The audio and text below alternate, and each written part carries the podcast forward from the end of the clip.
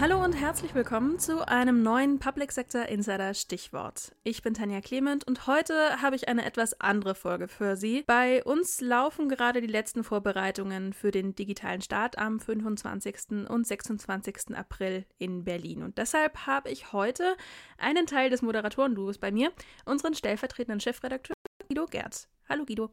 Hallo Tanja, äh, schönen guten Morgen.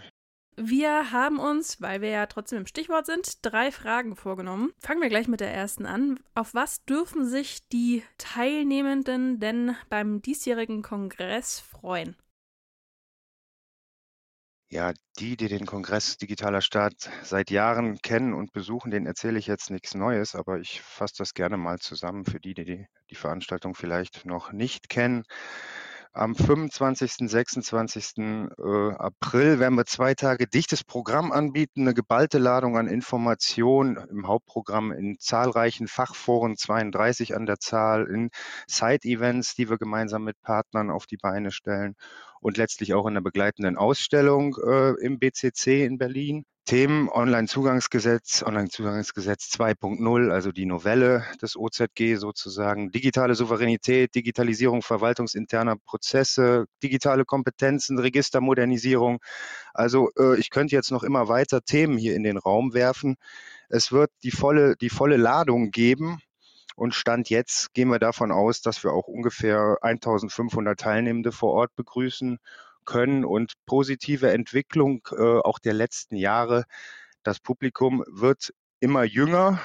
Kann auch daran liegen, dass ich immer älter werde, aber auch objektiv gesehen äh, wird das Publikum immer jünger und auch weiblicher. Und das ist doch eine Entwicklung, die wir auch äh, sehr, sehr positiv empfinden und die hoffentlich auch so weitergehen wird. Mhm.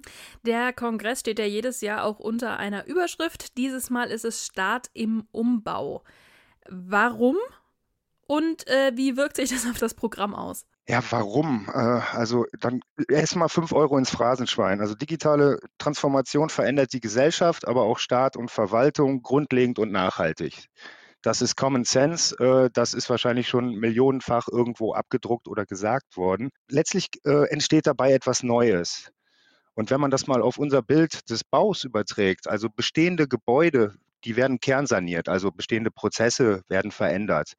Manche werden hoffentlich abgerissen, also Aufgabenkritik, vielleicht äh, Prozesse, die sich als ineffizient erweisen, zukünftig einfach mal weglassen.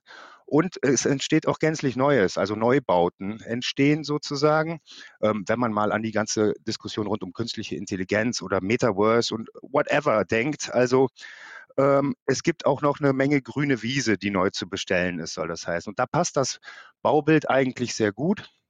Und die Verwaltungsdigitalisierung, ähm, da müssen wir uns mal ehrlich machen, die ist per se, in, wenn man in die einzelnen Themen reingeht, nicht sexy. Was sexy an dem Ganzen ist äh, oder sich darstellen lässt, ist die Zielsetzung, die dahinter steht. Und so muss man das Narrativ auch aufziehen. Also ein Hausbau ist per se jetzt auch nicht sexy. Jetzt kann man sagen, der, der da die Grube ausbaggern darf, der hat noch richtig Spaß.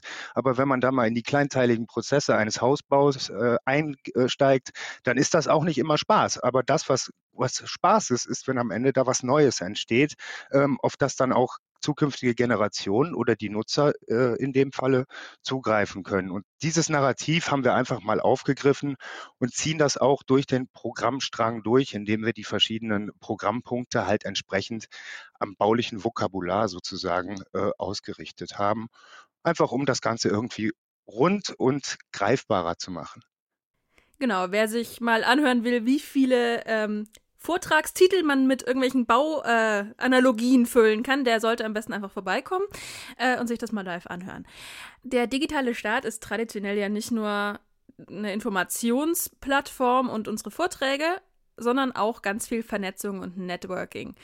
Wie wichtig ist denn der Aspekt, gerade wenn wir dran denken, dass wir jetzt den zweiten Kongress nach Corona quasi machen? Der ist, der ist sehr, sehr wichtig. Ähm, das sage ich jetzt nicht nur äh, als Teil des Veranstalters, sondern das ist auch das, was ich auf äh, vergangenen Veranstaltungen jetzt in der in Anführungszeichen nach Corona-Phase äh, von den Menschen höre. Also der erste Satz ist immer schön, dass wir wieder beisammen sein können.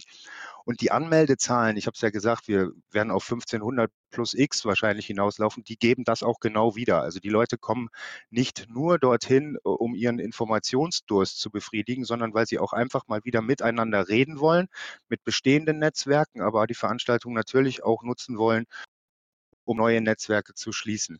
Und so schön und wichtig während der Corona-Phase Online-Diskussionsrunden, Online-Kongresse auch waren, auch weil wir, weil sie im Prinzip alternativlos waren, so sehr äh, lässt sich dieser Vernetzungsaspekt auch nicht über diese Plattform ähm, transportieren. Das, das ist einfach so.